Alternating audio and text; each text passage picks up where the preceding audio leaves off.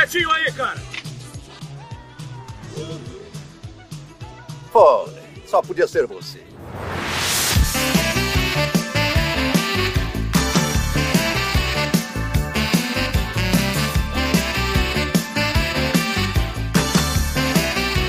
Guerreiros em guarda! Eu sou o Fábio Moreira. Eu sou o Rafael Mota. E eu sou o Marcos Moreira. E esse é o Sabre a Nós Podcast! Hã?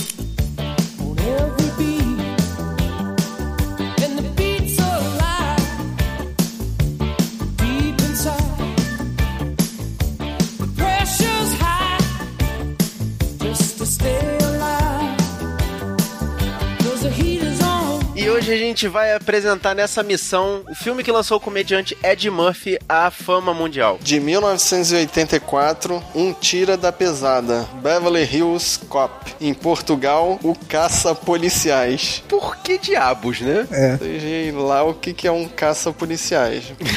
Mas vamos lá.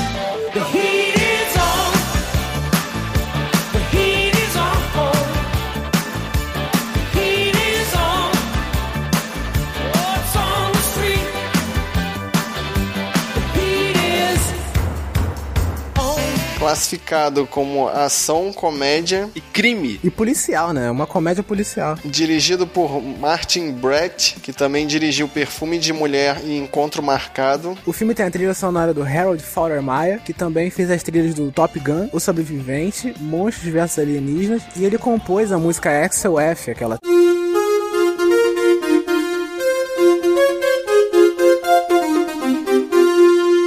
E essas trilhas passaram a fazer parte da cultura pop, né? Como referências inegáveis a este filme. Sim, essa e a The Heat Is On, que é interpretada pelo Glenn Frey. Glenn Frey é um dos integrantes da banda Eagles. Não tem como não ouvir essas músicas sem lembrar do filme, né? E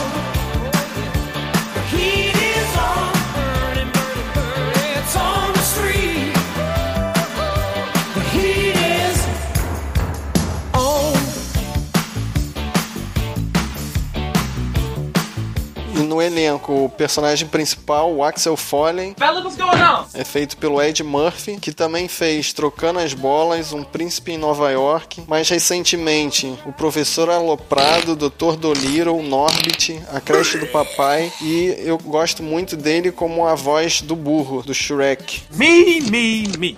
Um ator também chamativo nesse filme é o Judge Reinhold. A gente já falou desse ator no podcast que a gente fez sobre os Gremlins, link no post. Ele é o cara que fez Picardias Estudantis. Ele também participou na saga de filmes Meu Papai é Noel, que já tá com filme programado pro final desse ano também. Quem tá nesse filme e também participou do Gremlins é o Mike do Breaking Bad, o Jonathan Banks, que faz o Zack. É o capanga principal do vilão. Sim, ele é o subchefe do filme. E a gente tem o John Ashton, que faz o Sargento Taggart, e também a Lisa A. Baker, que faz a Jane Summers, né? E os dois não fizeram nenhum filme famoso, né, depois disso. E a gente também tem o Ronnie Cox, que é o Tenente Bogomil. Esse é o melhor nome desse filme, cara. Adorei. Bogomil.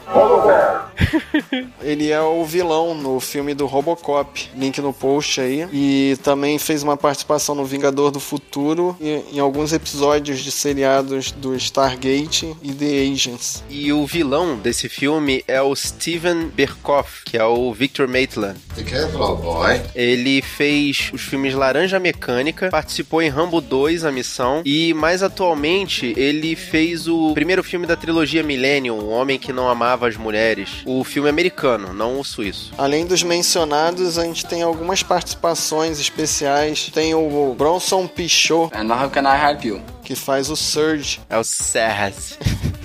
Sérgio. Saz. Sérgio. Ele é o primo cruzado. E também tem o Paul Reiser, que é o Jeffrey. Ele é o Paul do seriado Mad About You. A gente também tem o Damon Wayans, que é o cara que entrega as bananas pro Axel. O Michael Kyle, né? Exato, do My Wife and Kids. É, não. Isso.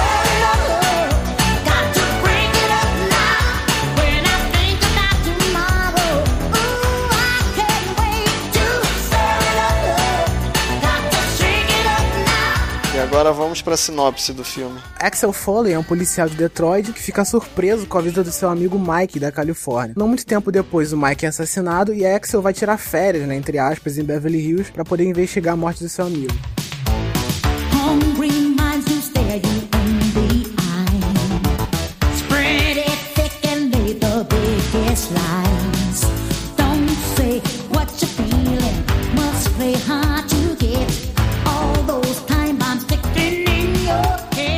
Inicialmente, o papel do Axel Foley foi oferecido pro Sylvester Stallone e o Mickey Rourke. E o Sylvester Stallone tirou algumas ideias desse filme pro filme dele, o Stallone Cobra. É, deve ter tirado é um.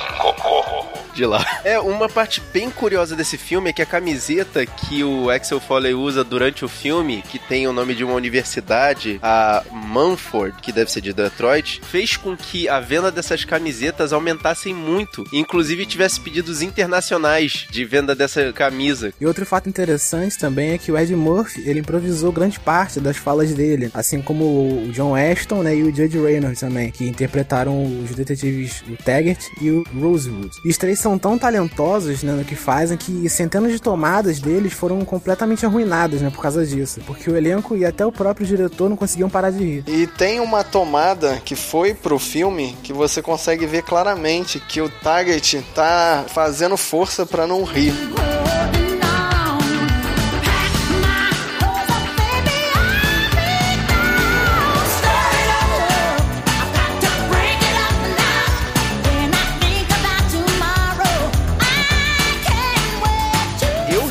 Eu recomendo o filme, eu gostei. Pra mim, o filme não envelheceu. Não é só questão da minha nostalgia. O filme é bom, porque é o Ed Murphy mostrando o serviço, sabe? Ele não é aquele cara de Hollywood famosão que simplesmente aparece na tela e todo mundo começa a rir, sabe? É o Ed Murphy mostrando ali o serviço dele pra poder aparecer. Então, é um filme bem competente, cara. Eu achei bem legal o filme. Eu recomendo ele sim. Eu também recomendo o filme, né, bastante, assim, porque é um filme que tem um roteiro simples, né, uma comédia muito pontual, muito boa, o Ed Murphy tá excelente também nesse filme. É isso, recomendo bastante pra passar o tempo e... Eu acho assim que pra quem só conhece o Ed Murphy pelas essas comédias bobonas que ele faz mil papéis, vale a pena você ver pra entender por que ele ficou tão famoso. Mas eu acho que como uma comédia policial, ele envelheceu mal. As cenas de troca de tiros são muito mal coreografadas. Nesse ponto eu concordo com você, mas mesmo assim, eu acho que não envelheceu pra você poder ver o Ed Murphy realmente mostrando serviço. Sim, pela carreira da Ed Murphy, né, você vê ele até mais solto do que você vê nos filmes que ele faz agora, que ele é o pro, faz vários papéis e tal. E mais um papel mais simples, né, com um roteiro engraçado, muitas falas que ele mesmo improvisou. Sim, mas essa questão dele ter feito vários papéis teve um sintoma, né? Porque numa próxima missão aí, num futuro, quem sabe próximo, eu quero que a gente faça a missão do Príncipe em Nova York e já naquele filme ele já experimentou isso. Só que lá deu certo. Lá deu certo.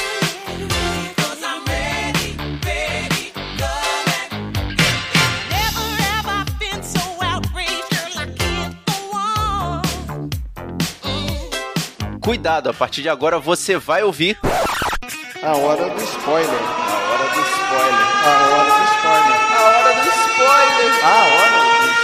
A hora do spoiler. A hora do spoiler. A hora do spoiler. A hora do spoiler. A hora do spoiler. A hora do spoiler. E a partir desse momento você tá escutando esse podcast pela sua própria conta e risco.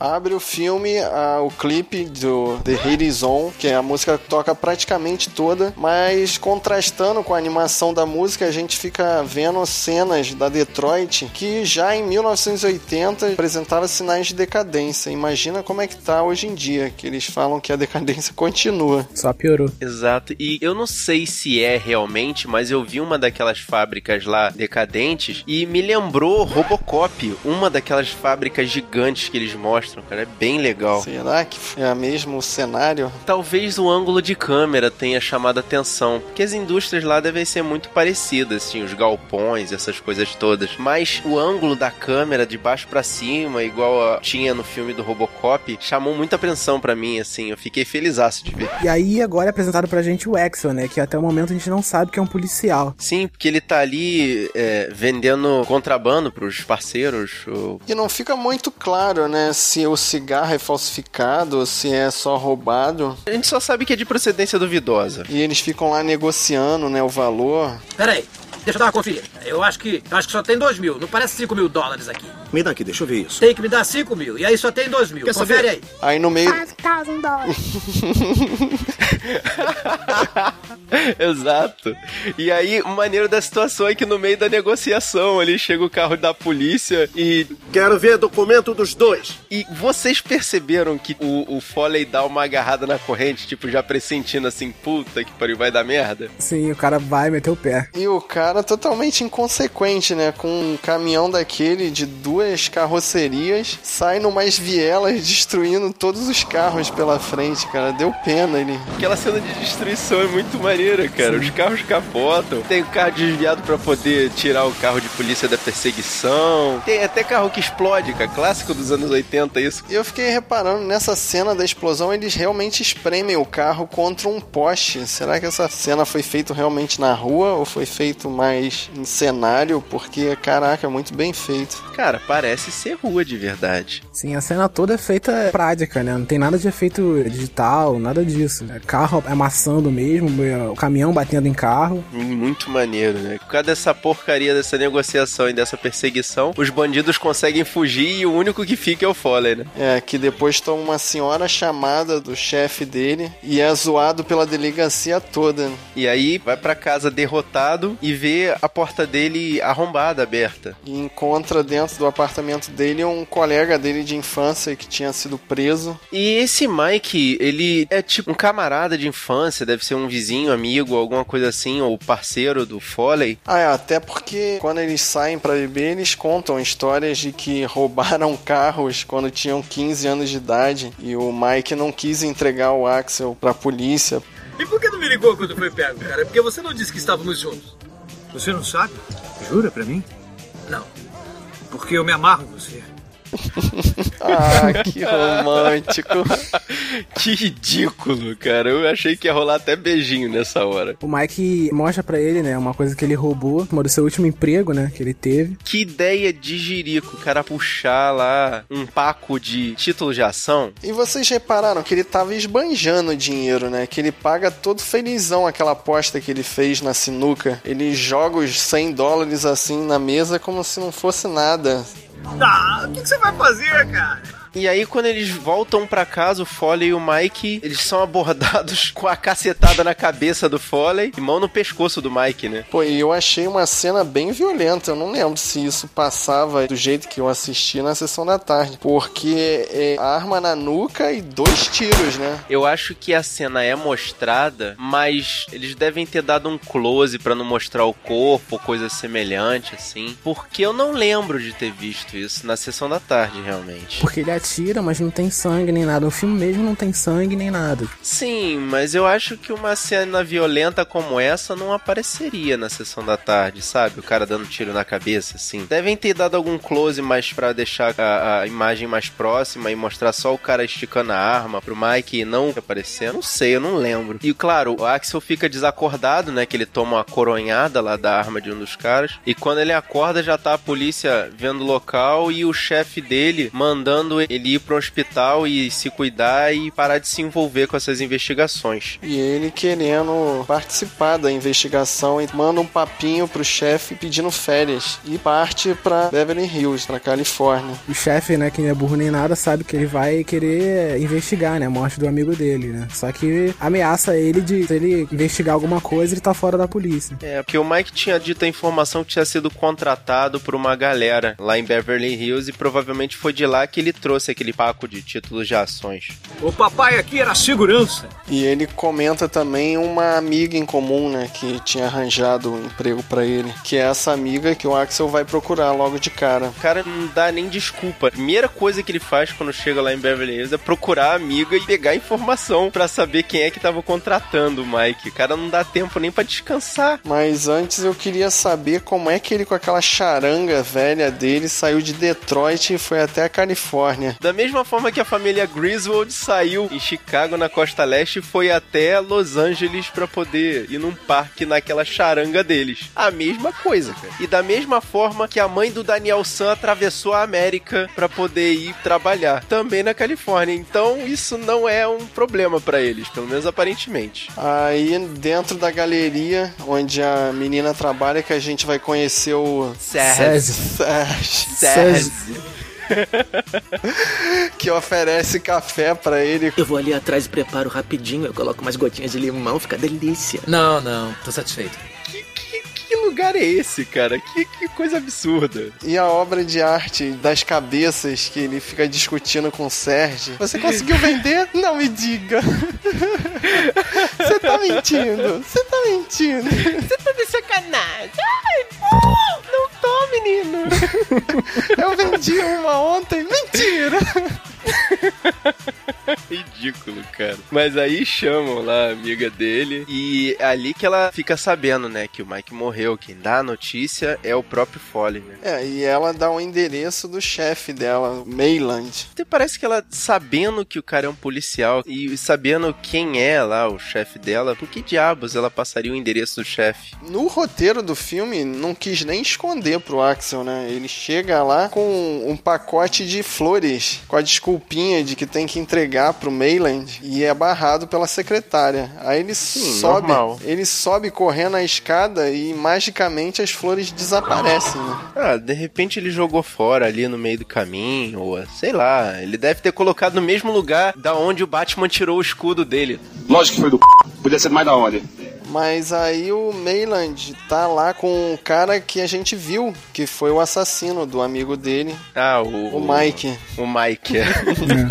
E o Foley chega fazendo várias perguntas, né? Como um policial mesmo. O cara não esconde a situação, né, Exatamente. cara? Como se ele já soubesse. E ele não tá querendo levar o cara pra justiça, mas tá querendo acabar com o cara ali mesmo, sem motivo, sem ter prova, sem nada. E outra cena sem motivo é o despejo do Axel, né? O cara chama os seguranças que levantam ele.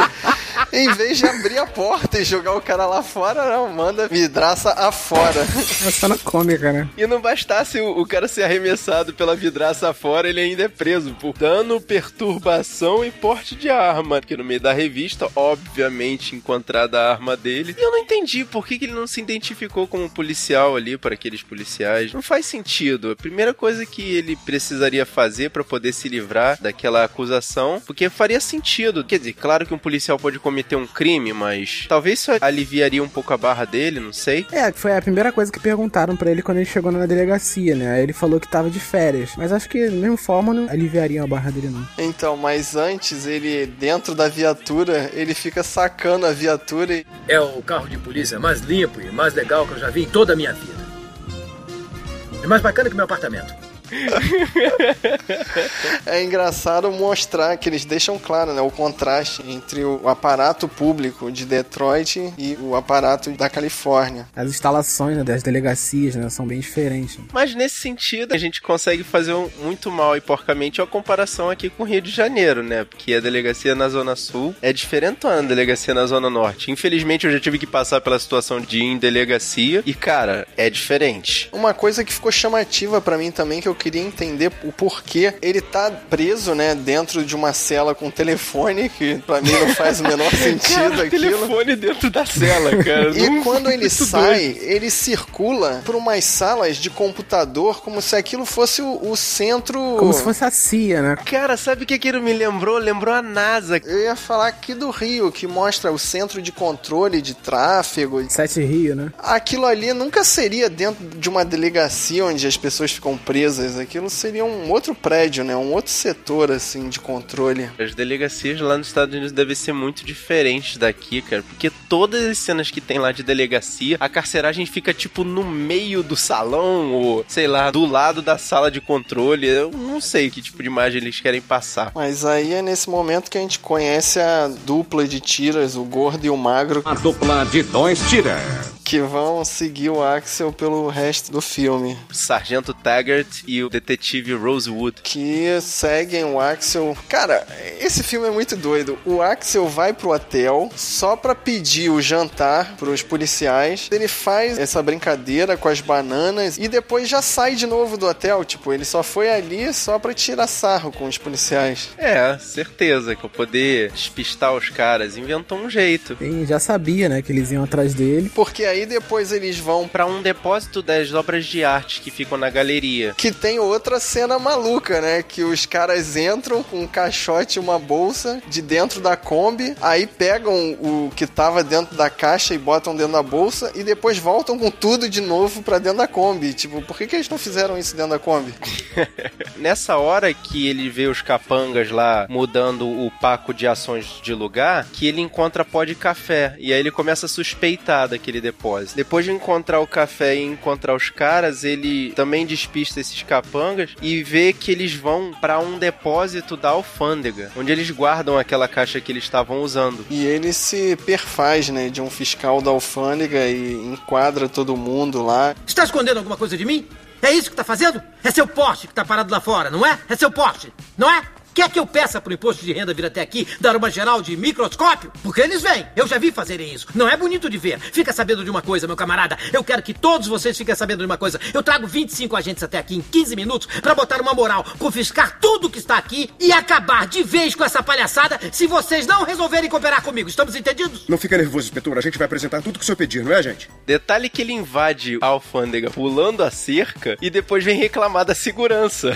Que diz que é incompetente, não sei o que, e blá blá blá. E ele dá um show aí de interpretação, cara. É, é, é ele solto como comediante de stand-up aí, cara. Muito legal. Aí ele volta sozinho pro hotel e encontra a dupla de dois tiras lá. e convence os dois a ir para o bar de strip. E ele tá curtindo lá o striptease e os dois estão sem gração, mas ele consegue perceber, cara, o que que aqueles dois caras malucos entraram no bar de strip, o que que eles iam fazer? Eles estavam com aquelas armas Espingarda calibre 12, cara. Uma arma extremamente incômoda de usar em espaço fechado, cara. Dá pra ver. eles iam assaltar o que ali, cara? As prostitutas iam roubar Eles as iam pegar notinhas dinheiro de que tava na 5 calcinha dólares. das prostitutas, sim. Aí o Exxon, né, com toda a esperteza dele, né, e malandragem de Detroit, ele consegue identificar os dois bandidos antes de eles se revelarem, né, como assaltantes. E manda o Taggart atrás de um e pede pro Rosewood ficar de olho no outro. né. Enquanto ele vai lá e faz todo um teatro, né, fingindo que já conhecia o outro, deixa tudo, o cara todo desconfortável. Aí eles anunciam o assalto, o Axel domina o cara, tira a arma dele e eles prendem os bandidos. E isso acaba transformando, de certa forma, os policiais ali em heróis, que a galera impede o assalto, e eles vão pra delegacia, né? E aí tem que dar a desculpa pro Bogomil. Então, E nessa hora aí que o Axel tá contando a história pro Bogomil, que o Target baixa a cabeça e começa a gargalhar. Sim, porque ele tem que inventar uma versão da história, né?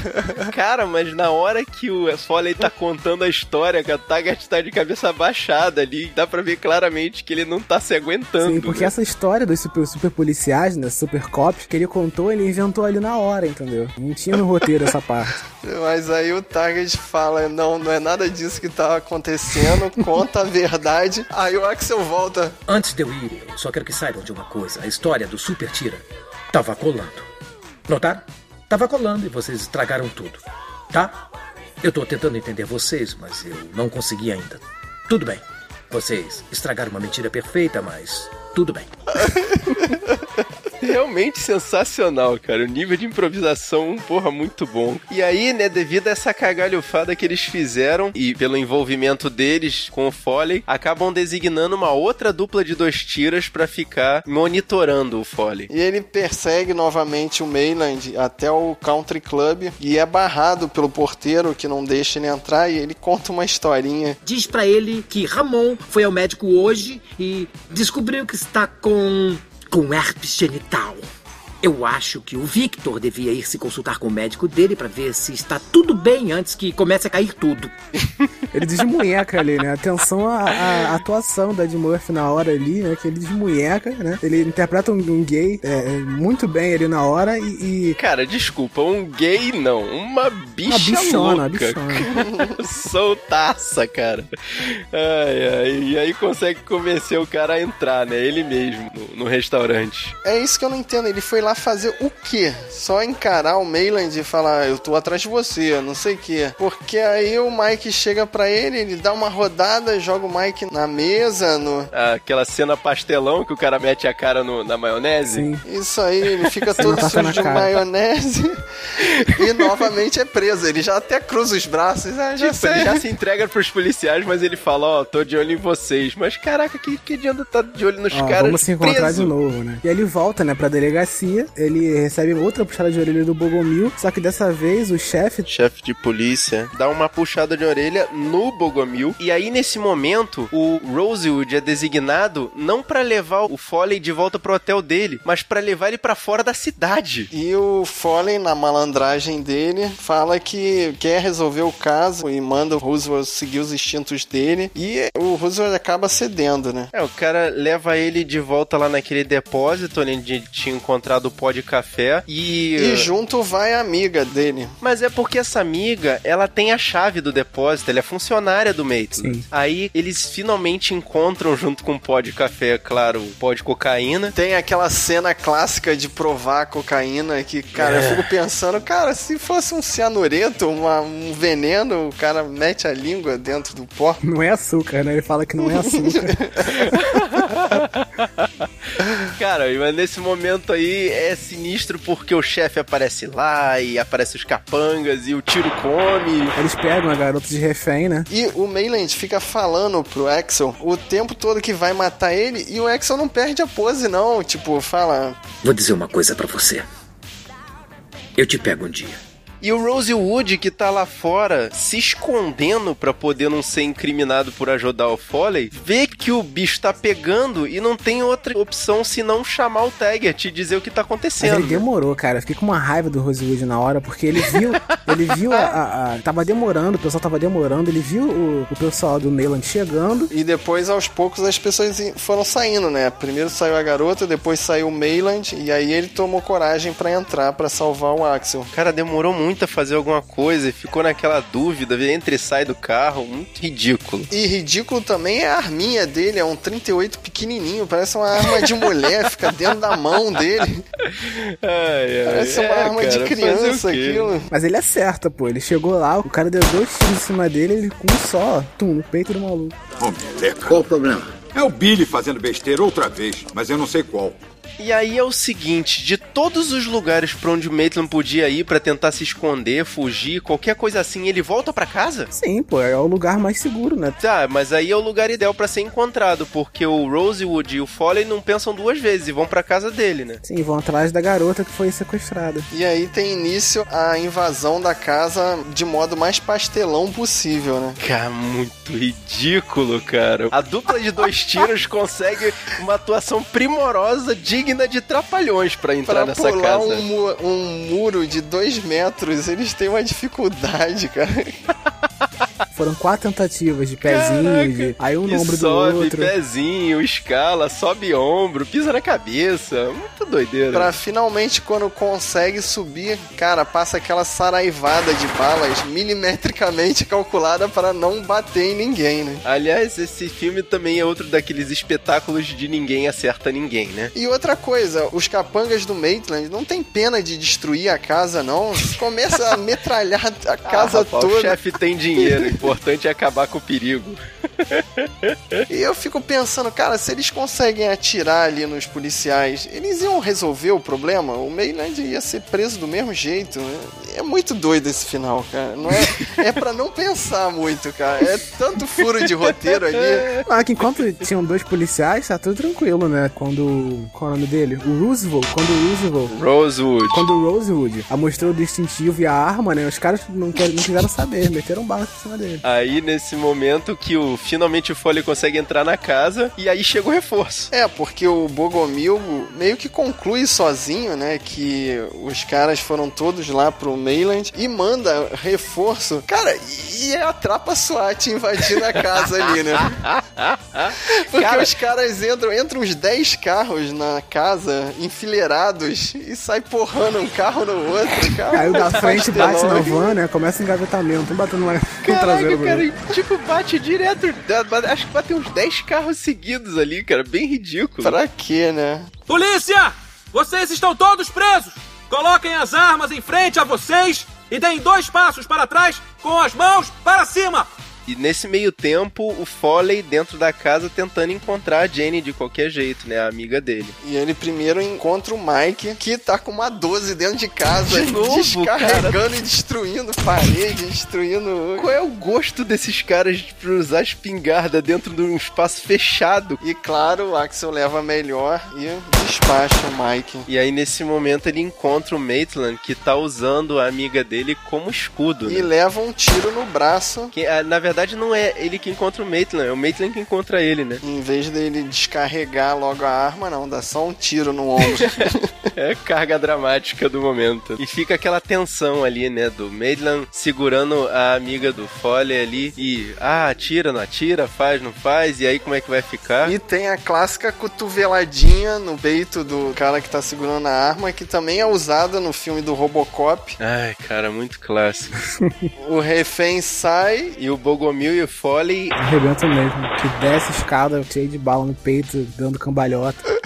Vem cá, e no final das contas, encontraram mais alguma coisa criminosa dentro da casa dele, não? Não, mas encontraram dentro do depósito lá. A segunda dupla de tiras encontram.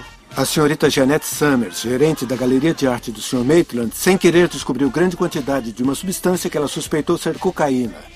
Ela imediatamente comunicou ao investigador Axel Foley da Força Policial de Detroit. E acaba que entra tanto policial que acaba entrando o chefão de polícia também dentro da casa. E aí, esse momento que ninguém tem mais nada o que falar, o Bogomil consegue inventar uma história pra salvar todo mundo, né? É, ele que era o policial mais certinho acaba sendo influenciado pelo Axel, pela malandragem do Axel. Aprendeu com o Foley, né? Exato. E ele também, já que o Foley não devia ter feito essa investigação toda conforme o chefe dele de Detroit falou, também limpou a barra do Foley lá em Detroit também. Quer dizer, ele foi totalmente bonzinho no final, né? E acaba fazendo uma grande amizade com a duplinha de tiras. Se deram mal até o final, cara. Os caras são muito bocó, E cara. eles são obrigados a escoltar o Axel até a fronteira da cidade, né? E claro, o Axel fala que não vai direto pra casa, ele vai parar em algum lugar. Pra tomar uns goró. Convida os dois, né? E eles aceitam, claro. Ó, o lugar que eu vou é tranquilão, confia em mim, vamos lá. Música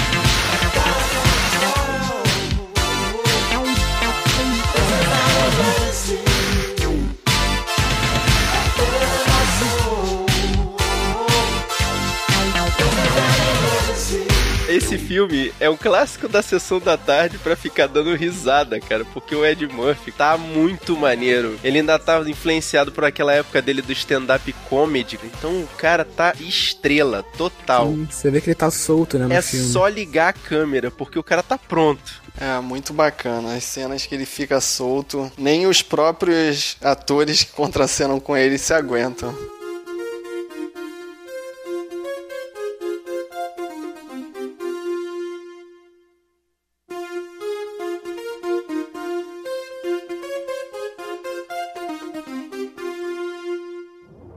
Mas e você aí? Você que tá escutando a gente, você gostou do filme? Você já viu esse filme? Eu recomendo você a ver. Depois você volta aqui no nosso blog, o sabrenanois.wordpress.com e deixa seu comentário, a sua impressão. Fala pra gente o que você achou desse filme. Ou então você manda o seu e-mail lá pro sabrenanois.gmail.com. E querendo falar com a gente fora do site, é só procurar a gente lá no Facebook ou no Twitter, no facebook.com.br sabrenanois ou twitter.com.br sabrenanois. E a gente também tem perfil no Google Plus, Scooby, Filmou ou Instagram. Em todos eles é Sabrina Nós, tudo junto. E se você quiser receber essa missão no computador, no seu MP3 player, no seu celular, onde você quiser escutar o nosso programa, é só você assinar o feed que tem aqui na postagem ou procurar a gente na iTunes Store. E aproveita para deixar a sua classificação lá pra gente. Eu sou o Fábio Moreira. Eu sou o Rafael Mota. E eu sou o Marcos Moreira. E até o próximo combate.